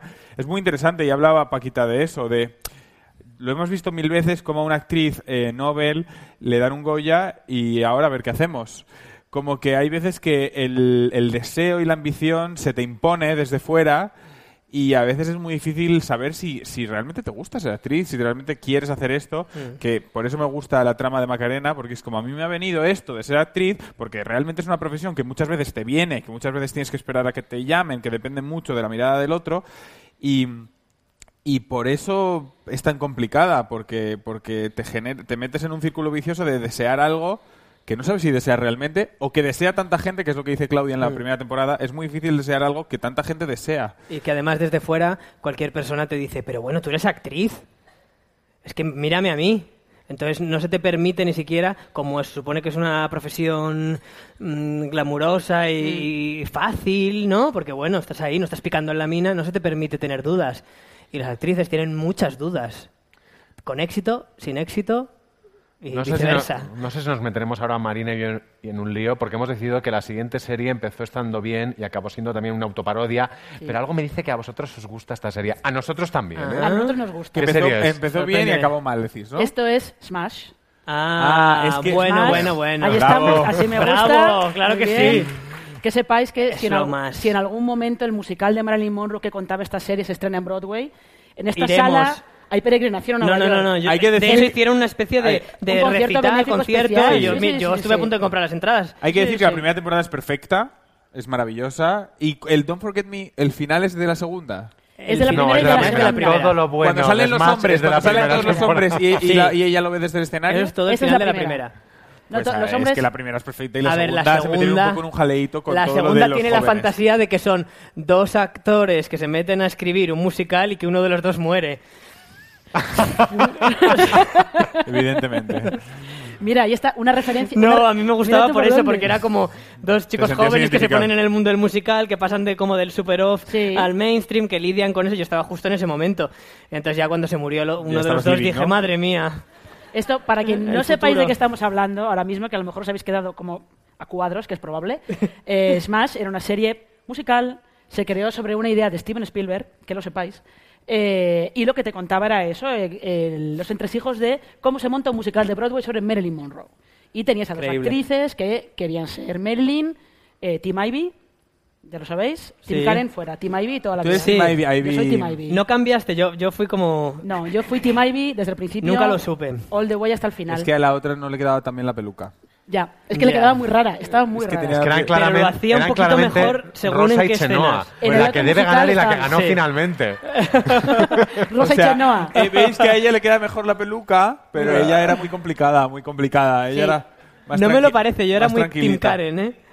Sí. ¿Tú eres Tim Bueno, Karen? aquí, aquí Yo no sé, ¿eh? no sé, porque es Yo que... cambiaba. tenemos Eh, polémica. Y ella, te- ella tomaba pastillas, ¿os acordáis? Y Sí, en una escena maravillosa que se van las dos a Times Square como a Ah. tomar algo y... Sí, ella, una- Ivy vestida de ¿Qué ángel. aquí? Exacto. ¿Esto, esto estaba aquí? ¿El qué? ¿El cosa esta? Sí. Está- ¿Qué está pasando? La ¿Qué está pantalla. pasando? Eh, Esto no os habéis Pues- dado cuenta, pero Mira, ahora ti- mismo... Ahí tienes la, la, la Claro. concha. bueno, Ahora la concha de mismo- plata, pero... Eh, pero eh, Ivy hace el mejor este- la mejor escena, Sí, claro. que es el Don't Forget Me. Sí, claro. Sí. Que cuando hicimos el plano de Lidia en el público con Paquita, sacamos el plano de Karen cuando mira. ¿Sabéis qué bonito? ¿Os acordáis ese plano Sí. tan bonito de Karen mirando a.? Sí, sí, sí. sí. Pues, Pues mira, ya- otra, el- una referencia que no se me había ocurrido. Pero no os habéis dado cuenta que todo esto que acaba de pasar parecía sacado de la siguiente serie que, de la que vamos a hablar ahora. Sí, ¿Cuál el paso, el paso de la serie an- anterior de, de Smash a la siguiente serie, Marina, hazlo porque es muy loco. Eh, sí, pero porque Smash era la serie favorita de Liz Lemon, que era la protagonista de 30 Rock. Liz Lemon también Esto se merece esto un sí que MPA es Saluden. enorme, enorme, enorme. Esto es enorme. Saluden.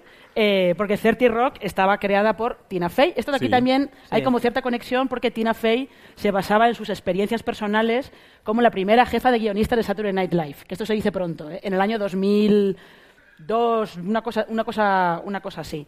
Y 30 Rock lo que te cuenta es eh, el backstage del peor programa de sketches de la historia con la diva más loca, más autoparódica y más maravillosa que es Jenna Maroney, Totalmente. evidentemente. Increíble. Jane, Evidentemente. Jane Krakowski, ¿no? Esta. Sí. Claro, Jen Krakowski que era la mejor y, estaba, vamos. y, eh, a mí me gustaba él, el de los tours. Me encantaba. Eh, sí, y luego sí. cuando hicieron el reality de la familia de Tracy también fue... 30 Rock, 30 Rock era grande. Porque Studio 60 era, era. ¿También tenía que ver No, con esto o no? ese- Era, Aaron Sorkin, ¿Te he ¿no? pisado Era- algo? Pero estudio, no, no, no, pero estudio, esto daría para otro live la competencia entre Studio 60 y 30 Rock. Porque eran parecidas, ¿no? Sorkin, Se estrenaron, se Exacto. estrenaron a la vez en Pero la misma Studio 60 cadena. era maravillosa. Una de las dos eh, no funcionó y la otra Sí. funcionó. Vamos a seguir con divas como, como Jenna Maroni y Jen Krakowski. Vamos a volver a, a Europa. Siempre solemos, en, nuestro, en nuestros, las listas de, de series que os proponemos, siempre sacamos alguna que sea un poco más rara. En este caso es rara porque es francesa, es relativamente actual, pero es que es puro Paquita. Sí. 10%. Exacta- exactamente, muy bien. Eh, o Call My Agent. Le han puesto el término el Mm. título de Call My Agent. Efectivamente es una serie francesa es Eh, muy bonita, ¿eh? Y está, Lo del título está original bien. en francés, o sea, no es por es- esnovismo que también, pero es que el original francés se llama 10%, que significa 10%, que es lo que se lleva esta agencia y no ese 50 que se lleva Paquita. Es que si no, no nos quedamos Preferimos, decimos de antemano... Saciarnos. Saciar lo para no robar. Y así no robar. Nos quedamos saciadas y nos robamos. Eh, lo que pasa es que Colma Agent es, es verdad que es muy paquita porque está centrada en una agencia de representantes y lo que tú ves son los entresijos del cine francés, pero además a alto nivel, porque aquí hay eh, grandes actores del cine francés haciendo versiones especiales de sí mismos, tipo Juliette Binoche e Isabelle Huppert. Ese es el nivel de esta serie. Y también está la, eh, la, eh, la del primer capítulo, la de las que se opera, no, que se Cécile opera, que no es- France. esta que es Cécile muy famosa, France, que, que es como France que no le apetece famosa. trabajar y entonces hacen una cosa enloquecida y que es muy difícil de hacer, que es que te enseñan su casa y dicen un casoplón en medio de París y dices, qué mal y- me como caes, haciendo tía". botánica. Sí, con- además con un huerto. Está Sí, allí, haciendo vamos, botánica. es- Esa es la mirada al éxito, ¿no? Porque es una gran empresa que es les va como, bien, ¿no? Es como, como Sí. uno es más humano y a otra es más despiadada. Y... Pa- Paquita y Anatomía de Grey, todo en ¿Quién- uno. es despiadado, uno es humano. Sí, uno es- es de- al Sí. final es una comedia de oficina, cada Sí. uno tiene su, su propia personalidad, pero la gracia es que los no son cameos porque hacen personajes completos Sí. por episodio de estrellas francesas, pero de un nivel que por encima hay alguien por encima. Eh, Pero no- por encima lo de Huppert. No, lo- ¿Lo no sé- calificaríais comedia? Yo Eh, creo que es como una serie, es rollo de Good Wife en realidad, ¿no? Pero con Sí, eh, bueno, agents. es más como drama con algún toquecito de comedia, Sí. así, una cosa ligera. Bueno, francesa. La comedia francés, fran- la efectivamente. comedia francesa del año. Efect- exactamente. Pero que te como, conquistará. Está muy que ha bien conquistado sí. más de como millones. todas las estrellas que aparecen hacen su versión más enloquecida Sí, y, es más, verdad. y más paródica, Sí. al final es un poco comedia, Sí. porque ¿quién sale, por ejemplo, en, en Call My Agent? Eh, ya hemos dicho que eso sale Juliette Binoche, Isabelle Huppert, Cécile de France. eh, no, han- no sé si han tenido a Catherine Deneuve, esto no lo tengo muy claro, pero yo creo que tiene que ser como... La tuvo Ryan Murphy, ya, ya no la puede tener nadie más. Eso también es verdad. Eso también es verdad. Pero no, pero es curioso porque Call My Agent eh, lo que tú ves son las la trastienda, pero desde la- los despachos. Pero la siguiente serie de la que vamos a hablar, lo que tú ves es la trastienda, pero... Bueno, pero tenemos Es una buena, es buena Tenemos Call una My- pregunta también de Call Es My buena Agent. Call My Agent. Es Que verdad, teníamos es ahí guardada. ¿Qué? Sí. Que si nos han copiado, pues igual. A lo No. mejor la han no, visto. no, no, no iba por ¿A ahí. quién no habéis podido tener o a quién os habría gustado tener y no ha podido ser por agenda? O ¿Quién os ha- Ya a sabemos que quién- Antonio Banderas. Sí. Eh, y Carmen Maura también por- no- tampoco eh, hemos podido. que Y hemos Concha intentado Velasco veces. también has dicho. Sí, Pero Concha. a quién no sabéis Pero atrevido por agendas, porque es muy difícil. No, no, no, de atrever a todo el mundo. O sea, a mí yo tengo el teléfono muy caliente. Y luego en la Y reunión de muy rápido. en la Es como que digo, no, representantes- dejaros de leches. Pa, pa, pa, pa, pa. A ver, hola. Sí, en la reunión de representantes quisimos que estuvieran todos, todos, todos, todos. Todos no pudimos. Sí, pero no, no, no, no nos da miedo. Yo creo que hay que pedir las cosas. No ya lo, ya, no ya lo tienes, Claro. ¿no? Como se suele decir. Se No, ya- además- hay mucha gente con miedo a proponer. Una vez que tienes a la pantoja cantando la sintonía Ya. ya, por encima, no hay nada. no, Esa no es mi nada. teoría. Vamos a ir de, de lo más grande, evidentemente, la pantoja, muy bien traída aquí, a lo último, lo más bajo en la escala de los actores, que son... Los extras. Ah, extras. Los extras. Y eh, ahí tenemos otra serie, extras. Esta la crearon Ricky Gervais y Stephen Merchant, lo cual quiere decir que es humor de vergüenza ajena, que yo lo paso Increíble. muy mal viéndolo también. Sí, sí, sí. es Y su protagonista es un extra, lo que pasa es que es un extra, pues mete patas, que cree que es mejor de, de lo que es en realidad, y el nivel de actores haciendo de sí mismos que han pasado por extras es, tuvieron hasta David Bowie, Y a Kate Winslet. que, que además Kate Winslet predijeron el Oscar de Kate Winslet, porque salía eh, en un, el protagonista salía haciendo de extra en una película en la que Kate Winslet era monja en la Segunda Guerra Mundial y además creo que estaba como que protegía judíos o algo por el estilo. Era evidente. Era evidente. Y el extra le dice, Kate, Como dijo una vez Bryce F. en una cena en la que estuve yo de una actriz, dijo, tenía un papel muy bonito, la violaban y todo. pues aquí lo que le dicen es, si quieres ganar un Oscar, tienes que hacer una película del Holocausto, Segunda Guerra Mundial, con nazis. ¿Y por qué película ganó Kate Winslet el Oscar? Por The El Reader, que era una película de nazis, y Ricky Gervais en unos Globos de Oro creo que le llegó a decir, Kate, Te lo dije. la mitad de tu Oscar es mío. Directamente. La mitad de tu Oscar es mío. Pero también lo que pasa un poco en... A veces pasan cosas en extras que podrían haber ocurrido en la última serie de la que vamos a hablar. Sí, porque Que va- extras, por ejemplo, podríamos hacer un spin-off con las, con las extras que tuvimos en la segunda temporada, las de mudas completamente. Totalmente. Totalmente. Sería lo más. Totalmente. Las de la voz de la secta, todas. todas. si vamos a ver otra serie que podrían ser personajes que podrían haber trabajado en extras como personajes. Sí, y hasta que yo, yo eh, fantaseo con qué habría pasado si Paquita se hubiera cruzado con Patsy y Edina de absolutamente fabulosas. Ya. Ah, Ah, Esto habría sido habría sido, bueno, eh, la fantasía total. Absolutamente No la he visto, fabulosa. ¿eh? Yo una creo que serie no que tiene, No la he visto yo. No se hubieran llevado bien, yo creo, ¿eh? tiene 30 años, empezó a emitirse en los 90 Sí. en un canal público, es, dicen auténticas barbaridades. Sí, son muy bestias. Son ¿Fue muy antes pero la serie o la película? La serie. A Paquita eh, le parecen estas como... ah, como, de- como desfasadas. Unas tiradas. Sí, como... Sí. buah, es- que, vamos a ver, es que son un poco tiradas. Sí, pero estas dos locas, ¿De qué ¿no? va? ¿De qué va? Sí, Absolutamente fabulosas. Pues eh, tenemos a Patsy, eh, que era exmodelo, eh, ya que dice que tuvo mucho éxito, mentira cochina, y Edina, que trabaja en una agencia de relaciones públicas, pero en realidad son dos borrachas Totalmente. que lo único que quieren es eh, como recuperar su juventud en el swinging London de los 60. La diferencia es que comparten piso con la hija adolescente de Edina, que es la adulta de, de esta relación, directamente. Eh, Y, lo curioso de esto, esta serie la crearon eh, Jennifer Saunders, que interpreta a Edina, y Don French. Son dos guionistas de comedia británicas que son, están en lo más alto. Lo que pasa es que luego a Patsy la, interpretaba Joanna Lumley, que antes hemos estado decidiendo si fue 9 de Mick Jagger. Es probable. Hemos decidido que sí. Sí, hemos decidido que fue es probable que hubiera sido novia de Mick Jagger. Eh, y ellas, Jennifer Saunders y Dawn French, lo que cuentan a menudo es que la crearon para reírse de la moda que había en los 90 de hay que hacerle campaña de relaciones públicas a todo. Y ellas no entendían esto de, ¿pero por qué? ¿Por qué le haces una campaña de, de pillar a esto que no tiene ningún sentido? Tenemos la idea. Y al parecer está todo basado en una relaciones públicas real londinense. Ellas nunca han dicho quién es. Sí, además, de vez en cuando hacen episodios especiales y, y son realmente kamikazes, porque Sí. uno de ellos era eh, a propósito de, de las Olimpiadas, de los Juegos Olímpicos de, de Londres 2012, y se iban a la presentación de los uniformes, que los presentaba Stella McCartney, que todos sabemos que tiene un sentido del humor acojonante, y se metían ahí. Sí. Pero es que era, se metían ahí, era la presentación, porque yo estuve en esa presentación y estaban ahí y no tenías claro si estaban troleando la presentación para grabarla. ¿Habéis tenido alguna tentación de hacer eso? Hombre, nosotros nos colamos en un estreno a, a rodar. eh, en, la tercera, tem- en la segunda temporada, cuando Lidia va Al fotocall la- ese, era un fotocall de verdad y cogemos las Pero cámaras. hacer algo grande, o sea, con Paquita directamente. Como que- Goya interpreta a sí también, también hizo los Sí. Goya, pero... A ver, eh, sí, tuvimos una propuesta eh, para hacer un capítulo en la Fashion Week, Es por verdad, ejemplo. grabándolo todo- Y hacer como una especie de asunto fake y que saliera Paquita y se cayera y no sé qué. Pero Lo que pasa que, que es Bryce que- siempre, siempre ha querido que Paquita pareciera, o lo ha intentado, a veces no lo ha conseguido, que Pa- Paquita pareciera solo en Paquita porque, le pare- porque una vez le pusimos una peluca y le llevamos una presentación a Victoria y se sintió, pues eso. Recuerdo esa presentación. Sí. No fue correcto. Iba- aquello. iba entonces, con- entonces se sentía como con un pues, se sentía una payasa entonces es verdad que, que por respeto a Paquita y a Bryce eh, decidimos que no saliera más que en esa aparición de los Goya y poco más porque llegó un momento una oleada muy grande en la que todo el mundo llamaba pero no quería entrevistar a Bryce quería entrevistar a Paquita Ya. entonces tuvimos que decir señoras Paquita no existe Pero, pero no, a- mira, a, eh, a periodistas incluso. Sí. bueno pero es que nos gustaría ¿Qué que viniera pa- Paquita a la radio No, Paquita no puede.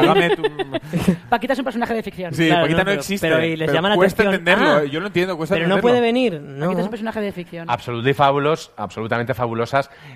Eh, los derechos de esta serie han dado muchas vueltas. De hecho, en Estados Unidos se han hecho varios pilotos, en varias temporadas de pilotos. Por España también circuló una opción de hacer una serie parecida. Si tuvierais que elegir a dos actrices para hacer a estas dos mamarrachas, ¿a quién elegiríais? Pues es que ¿sabes lo que pasa? Que no la he visto. A ver, Eh, bueno, pero ves la ¿Cómo son? ¿Dos con mayores? decir, Yo te dos diría- señoras de yo te 45 diría- borrachas y glamurosas. De rubia es- 45. La, la rubia es Patsy. Empiezan. Rubia es Patsy. La Sí. rubia es Patsy y la Eh, otra es Edina. la rubia la haría. Gracia Olayo tiene que ser La una, rubia la haría. María Barranco. Y mm, ¿Y la Gracia? pelirroja, No. La Pues haría. Pero podéis poner pelucas, ¿eh? No, pero son no, muy- no, ellas por son muy de pelos. pelucas. Muy sí. María Barranco estamos de acuerdo, ¿no?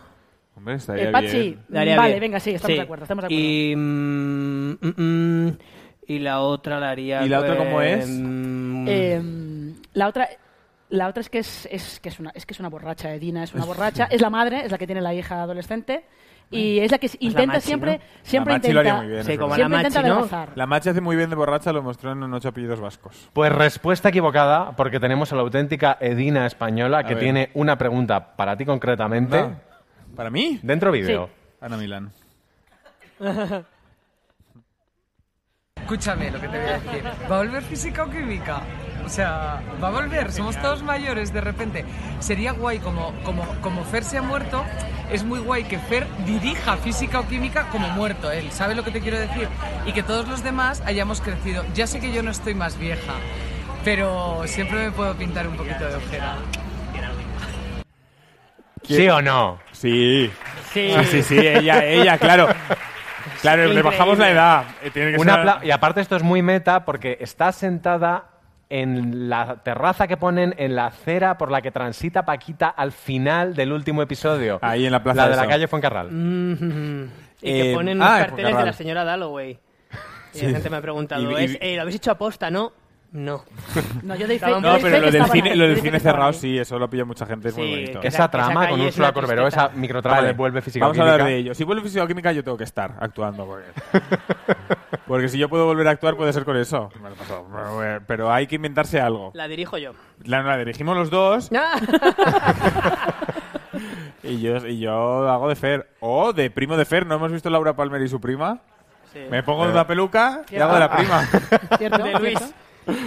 Bueno, pues con esta ya empezamos el turno de preguntas locas que Venga. salen o de vosotros, o de gente como Ana, o de la chan. mente retorcida del colaborador de Fuera de Series, Álvaro Nieva.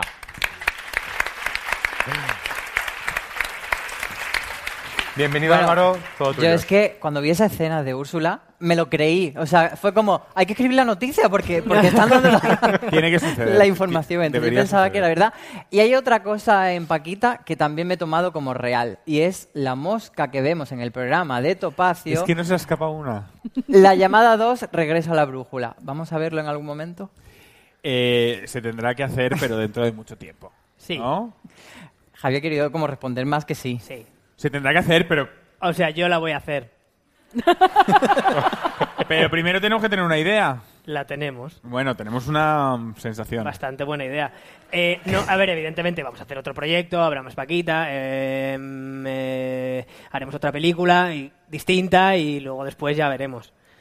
Pero, Pero está sí. ahí en vuestras cabezas. No pronto, sí. pero sí, yo creo que, que tiene que haber la llamada 2. Estaría bien, estaría bien. Al hilo de este desencuentro que a veces tenéis contestando, preguntan. eh, Juan José Fernández, ¿quién es más Paquita, Javi o Javi? Yo. Yo. Sí. Más que nada porque él no come torrendos. Yo no he comido nunca un Y- torrezno. Y, yo, vamos. A Larios, a Larios le damos los dos. Pero los torrendos. me los Y aparte como, que es verdad que nunca tomábamos Larios y con el cachondeo, cachondeo, de repente tomo siempre Larios. ¿Sabes quién es muy Paquita? ¿Quién es muy Paquita? Tu Mi padre. que está ahí con la camiseta de PS aparte. Mira con la camiseta de PS. Muy Paquita. Pero cuéntanos, ¿qué, tiene tu padre de Paquita? Pues. Pues Sí, que mi que- padre es muy Paquita y mi madre es muy Magui. Pues no sé decir. No, que tiene respuestas como muy de repente, eh, muy terrenales a grandes temas. Sí, de ¿no? verdad, Tere. Como de eso es una tontería, ya está. El sushi. El sushi fue Yo bueno. me lo compro en Carrefour. Pues le gusta, el, su- le gusta el sushi y el Carrefour. Pues esas cosas. Otra cuestión que tenemos pendiente a hablar, Javi, que tú me dijiste que me ibas a Y la contar hoy. soja no, yo así solo. Bueno, pues eso. Me dijiste Perdón. hoy que me iba a contar Amaya. Ah, Hablemos de. Amaya, por favor. Jota, sí. Pues también es, es que es muy bonito cómo surgen estas cosas.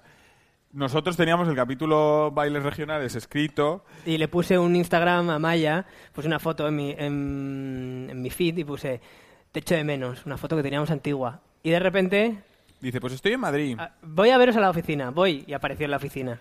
Y estábamos montando justo ese trozo. Ese capítulo. Entonces decíamos, eh, pues estamos haciendo este capítulo que habla de los bailes regionales, de cómo la J, Paquita, la aprendió a bailar, se lo contamos, se puso a llorar según se lo contábamos, eh, le emocionó el capítulo y, y- y de repente nos fuimos a cenar Dijimos, y, "Pero si tú y eres de ahí". dijimos, claro, tú eres de, de Navarra, tú conoces Jotas. Y dice, sí, me encantan las Jotas. Y Me encantaría cantar una Jota. me dice, sí, siempre me encanta, me encanta cantar jotas, tal. Y le dijimos, oye, ¿y hay alguna jota que a ti-" Y ya pensábamos nosotros en ese momento, ¿y hay alguna jota que a ti te guste de cuando eras pequeña? Y empezó a cantar tan pequeñica y sincera En mitad de un en restaurante. mitad de un restaurante. Y la gente y- alrededor. Oye, me encanta cómo cantas, una foto. This holiday, whether you're making a Baker's Simple Truth turkey for 40 or a Murray's Baked Brie for 2, Baker's has fast, fresh delivery and free pickup, so you can make holiday meals that bring you all together to create memories that last. Baker's, fresh for everyone. Free pickup on orders of $35 or more. Restrictions may apply. Choose from a great selection of digital coupons and use them up to five times in one transaction. Check our app for details. Bakers, fresh for everyone.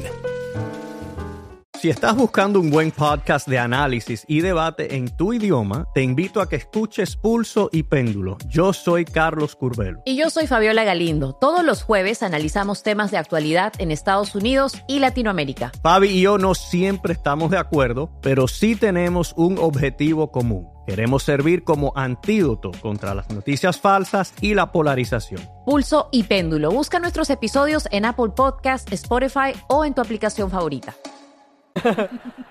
Y dijimos. Y de repente la letra era perfecta, tan pequeña y sincera. No creéis que tengo miedo, que me atrevo con cualquiera. Y dijimos, ¿y esto? Pues Y una, nada, y- y una al día jota que cantaba Marisol. Y al día siguiente lo estábamos organizando ya. Y que yo se la cantaba, que la cantaba de pequeña y Mm. no sé qué. Y dijimos, ¿y la cantarías para la serie? Ay, me encantaría.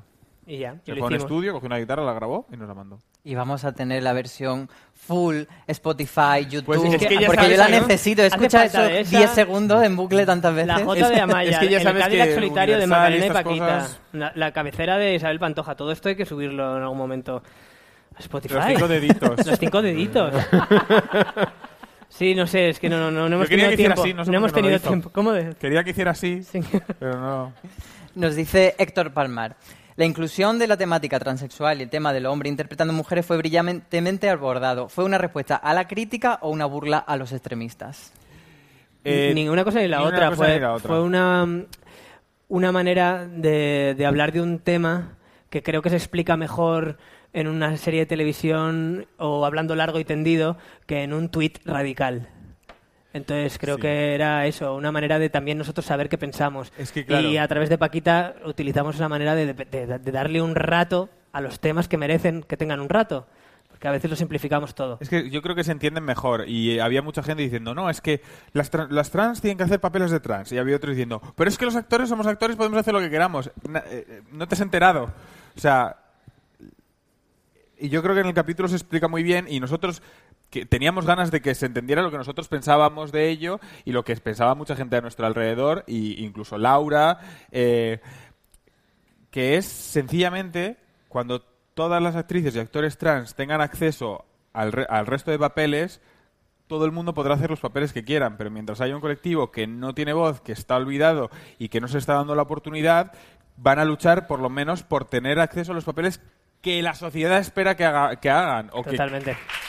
No, pero estoy, dese- Claro. est- El- el- estoy Laura- deseando vivir en un mundo en el que en el que las trans hagan millones de papeles cis eh, y las cis puedan hacer papeles trans porque será un mundo en el que viviremos en igualdad Claro, de sería, oportunidades. sería una maravilla decir que la Lidia Voss de nuestra era es una mujer trans que hace un papel en médico de familia de, pues, de la tía Alicia, que ¿no? sea. Y, y de repente que es un icono de, de- de- de- de- para, todo un, para toda una sociedad, no solo para un colectivo. Y de hecho la gente que dice, ay, bueno, es que es un papel trans, lo tiene que hacer una trans. Perdona, eh, la gente dice, no, eh, la- una chica trans está deseando hacer todo tipo de papeles.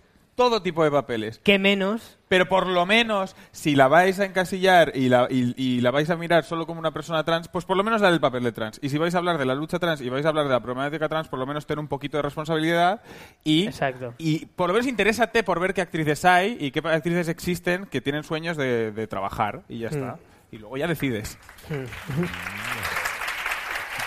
No, es verdad. Y, y todo el mundo puede hacer el papel que quiera. Yo quiero dejar claro que para mí eso es así, pero cuando, se, cuando haya una justicia. Eh, al hilo de esto, debéis todos leer una entrevista, no porque la haya hecho yo, sino porque Laura Corbacho habla muy bien. Muy buena En entrevista. la que Laura eh, pues explica todo esto y, y yo creo que también una voz todavía más autorizada para, para hablar. Mucho más. En, en ese episodio eh, habláis también de los haters. ¿Cómo os lleváis vosotros con los haters? Pues no los llamamos Los haters. trolls. ¿Cómo Yo no- llamáis? Yo no tengo. A no, ver, es verdad, me, me he dado No, cuenta. Yo no tengo haters. ¿No? Desde que no tengo Twitter no tengo haters. en Instagram en los comentarios, será porque no lo lee, pero también hay haters. sí, Pocos, pocos. pero no, sé, pocos. no. Muy pocos, ¿eh? No son haters, son hijos de puta. No. No, tengo que, tengo que No, decir- no, no, no, desde que no tengo Twitter eh, estoy mucho más relajado.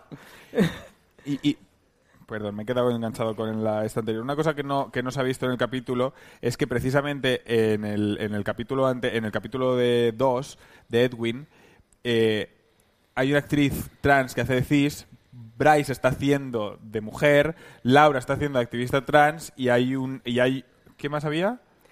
En, en ese capítulo Sí. está, está la regidora, que es Mara, una actriz que hace de mujer, embarazada. Es una actriz trans. Bueno, que ese, es- que ese es el streaming que queríamos hacer. Respecto a los haters, respecto a los haters, yo creo que estamos en un momento en el que parece que se le da más voz a la gente que más grita y parece que como estamos en esta cosa de opinión en el que cada uno puede expresar su opinión y se le da voz a todas las opiniones, nos hemos corrompido un poco en las opiniones y cuanto más eh, Extremas son nuestras opiniones, más se escuchan. Sí. Porque el poder corrompe, evidentemente. Yo cuando veo un comentario Pero- negativo en Instagram, lo que hago es contestar a tres o cuatro positivos. Pero también te tengo que decir que si no fuera por la gente eh, extrema que se ha hecho escuchar a base de hostias, porque la revolución no siempre es justa, eh, también nos hemos dado cuenta de cosas que no nos hubiéramos dado cuenta. No estaríamos haciendo el capítulo de Paquita Salas si no hubiera haters eh, que han hecho... Pero eso no es si hubiera haters, no, Javi, si haters no es hubiera gente que si simplifica no hubiera todo a gente- eres gilipollas, Si no hubiera gente que plantea problemas. O sea, quiero Claro, decir que las redes tienen una cosa mala y hay gente que plantea debates. Claro. Los debates son maravillosos y gracias a la gente que plantea debates con, con fuerza. Sí, pero digo gracias eh, a los a las haters que tiene Paquita, que le están haciendo ver una cosa que realmente no. Lidia no tiene ninguna culpa. Oye, no tiene culpa Lidia de no enterarse o de no tener esa información. Pero gracias a eso también se abren debates Mm. nuevos. O sea, tienen dos caras las redes y, y nosotros no. Yo os quiero leer un tuit, ya que Ambrosi no tiene Twitter. ver, sorpréndeme. Es un tuit muy bonito, pero con un... Bueno, yo lo voy a leer, Con un ¿vale? regalo. Es de Cisco Boni. Dice así. Dios, el monólogo de Alan Allen me parece increíble. No sabía su historia, pero sabiéndola aún tiene más poder la escena. Es increíble. Y el final me parece precioso. Todas y cada una de ellas consiguen lo que deseaban más. Sinceramente, qué buenos son los gerbos, les odio. Eso, eso pasa mucho. Eh, eh, leí un tuit el otro día que es: Qué buenas Paquitas Salas, ojalá los Javis no fueran deficientes. Ya. Porque todo el mundo sabe que Paquita Salas se ha creado en Claro, un vacío. bueno. Claro, se ha creado en un Pero es vacío. un poco te odio, pero me encanta lo que haces. Sí, Pues muchísimo. fenomenal. Sí, hay un punto A que ver, digo. hay que tener en cuenta de que eso de los gerbos ¿Qué es claramente, los gerbos? es claramente una cosa de fans de OT de 12 años. Sí, todo, muchos de nuestros haters, muchos, muchos, muchos, muchos Vienen, vienen de, que, de, vienen de que a lo según mejor qué han fans sentido de quién de OT, te ¿sabes? has hecho más amigo de Amaya, entonces ahora pues eh, los que son fans de X se meten contigo. O sea, la gran mayoría viene de ahí. Pero sí que es verdad me- que yo muchas veces leo unas cosas que digo, pero ¿por qué te caigo mal? No lo entiendo. O sea, ¿qué he hecho? Me gustaría que me lo explicaran. Lo, por- increíble es que aún te importe. Pero Hombre, lo pues otro es casi peor, ¿no? sufrido En plan, bullying en el me cole. caes fenomenal, pero todo lo que haces es una gilipollez. Claro, ima- imagínate qué triste. Yo prefiero. Y de hecho, mm, yo aspiro No, a. yo eso, yo claro. creo que. mm, te, te Imagínate hace qué, darte qué cuenta. majos son, que me- pero qué mierda lo que hacen, pobrecitos. Pues que no. te hace darte cuenta de cuál es tu verdadero camino en la vida. Sí. Y es verdad que uno siente que escribiendo y dirigiendo se expresa mejor que a lo mejor a veces en una entrevista. La siguiente pregunta la tenemos en vídeo. A ver quién nos la ha mandado.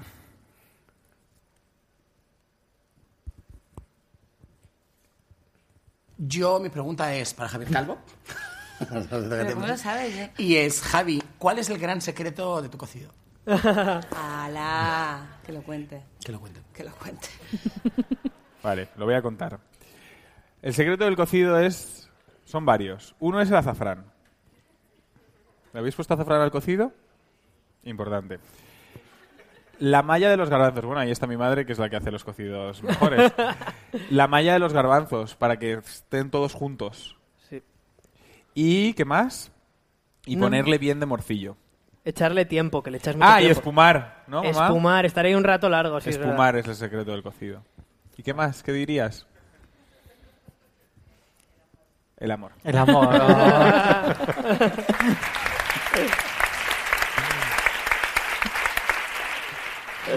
Otra pregunta tenemos en vídeo. Venga, Javi, pero Ambrosi. Uh. Eh, si se hiciera una serie sobre tu vida, ¿quién haría de tu padre, quién de tu madre y quién de tu hermana? Oh, ¿Y quién de eh. ti? ¿Y quién de ti? ¿Y quién de Javi Calvo ¿Y también? Uy, Javi qué Calvo? difícil. A ver, ¿Y de mi de padre. ¿Y de quién de Susi y Mary?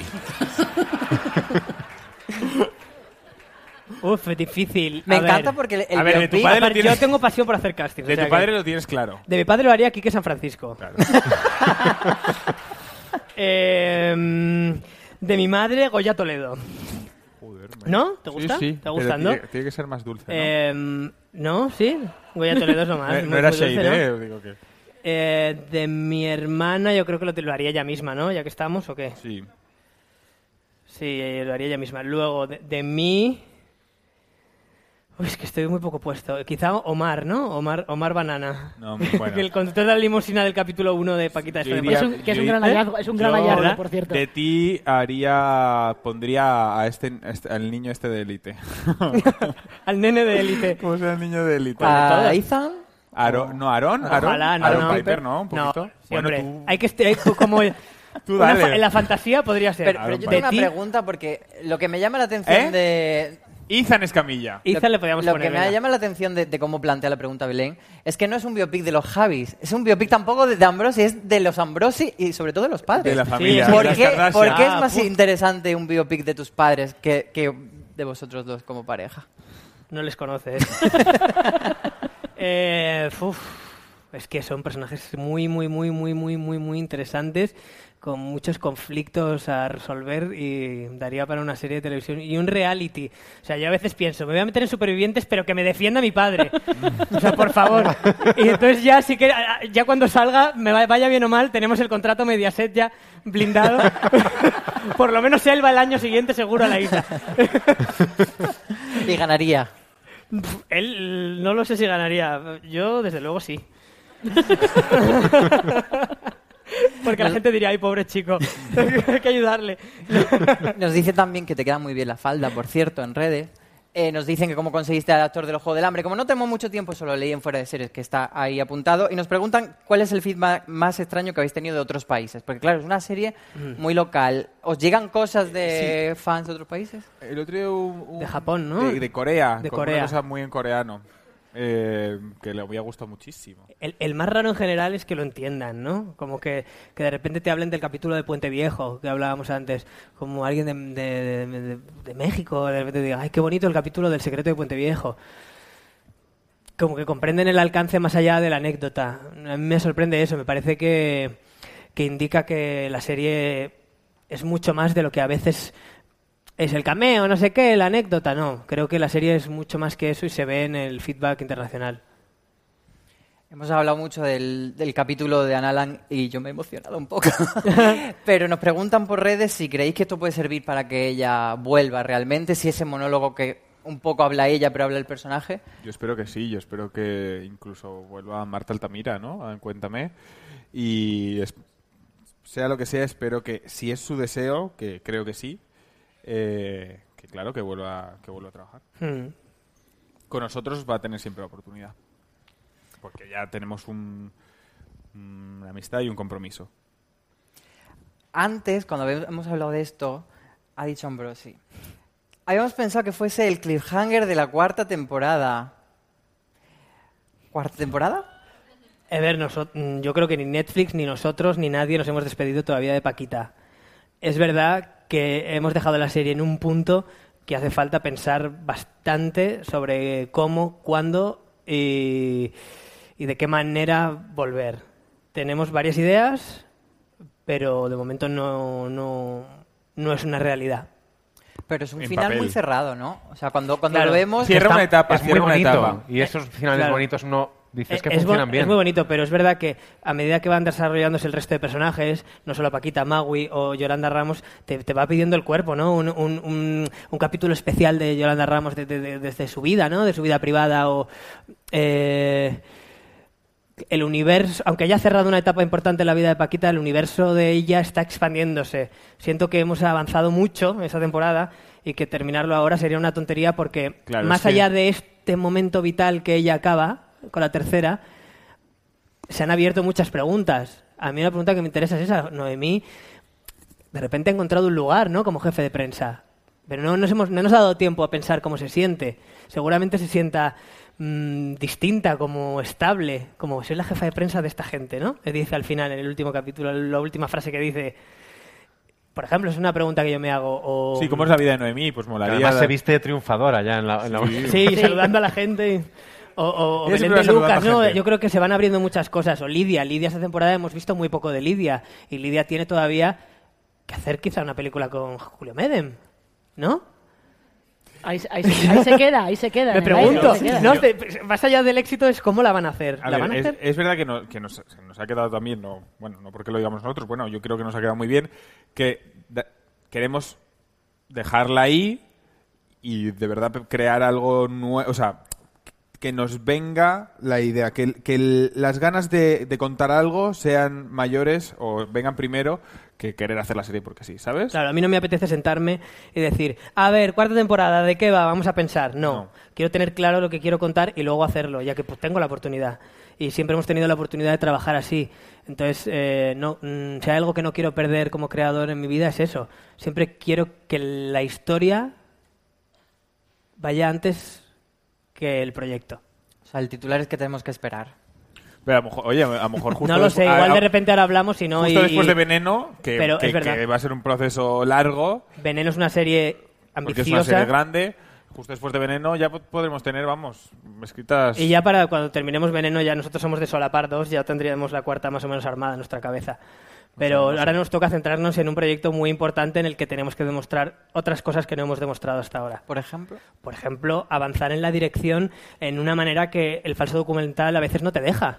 Sí, yo, yo te- hay cosas de, que he ido y el aprendiendo. tiempo, y el tiempo tampoco Sí, pero el falso documental o Paquita tiene su propio lenguaje y a veces tú quieres hacer algo mm, X y la propia improvisación te lleva ahí. Sí, creo. Eh, y yo me quedé un poco con ganas de seguir explorando el director que soy, que creo que se vio en la llamada en la película.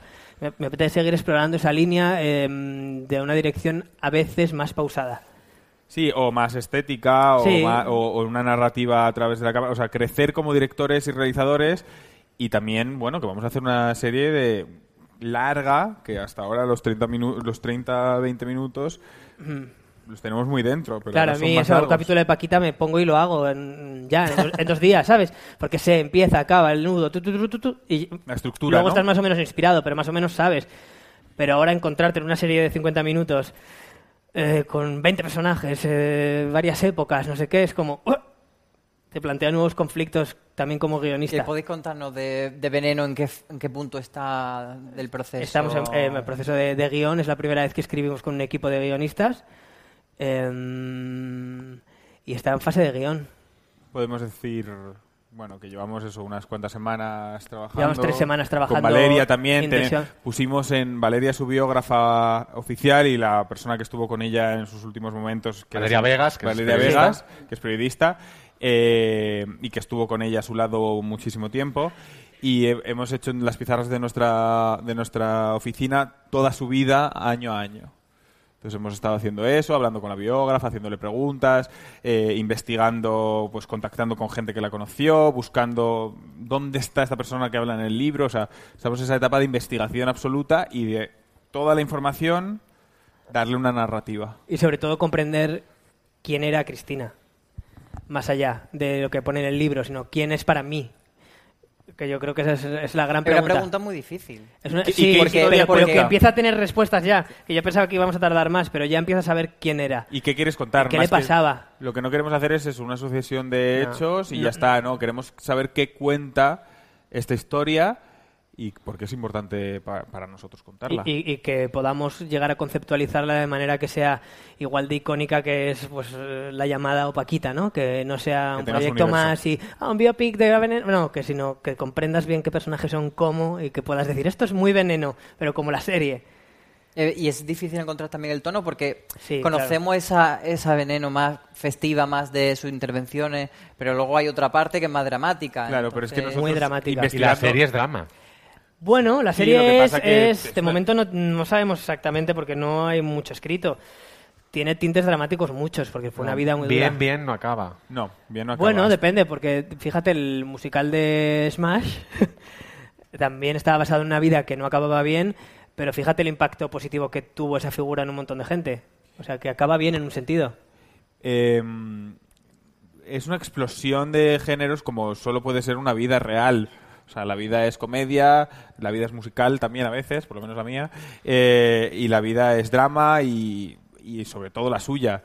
Eh, ella dijo que si se hiciera una película sobre ella sería la más triste de todas. Bueno, Bueno, será muy triste. Pues pero con también- estas notas finales sobre, sobre Veneno, que es el próximo gran proyecto de los Javis, despedimos fuera de series live hasta septiembre. Os dejamos que en verano hagáis lo que queráis. En septiembre volvéis. Tenemos que agradecer a Espacio Fundación Telefónica habernos acogido durante esta primera temporada, al equipo técnico, al equipo de traducción de signos, al equipo de maquillaje y peluquería. Hoy los agradecimientos son largos. Hay que esperar.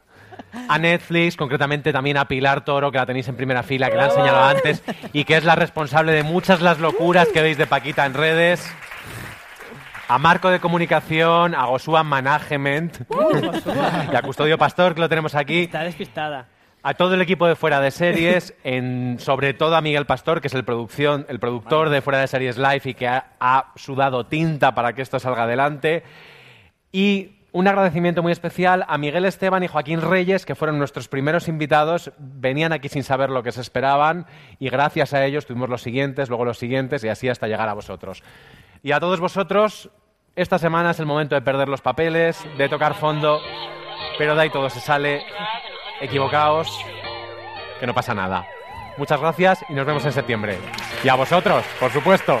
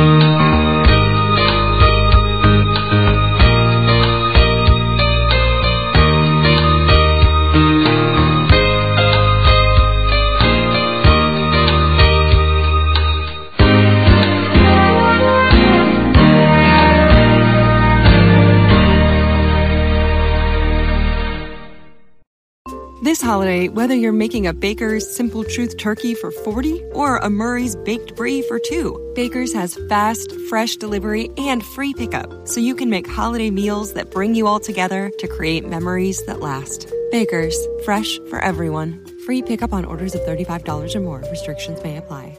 Choose from a great selection of digital coupons and use them up to five times in one transaction. Check our app for details. Bakers, fresh for everyone.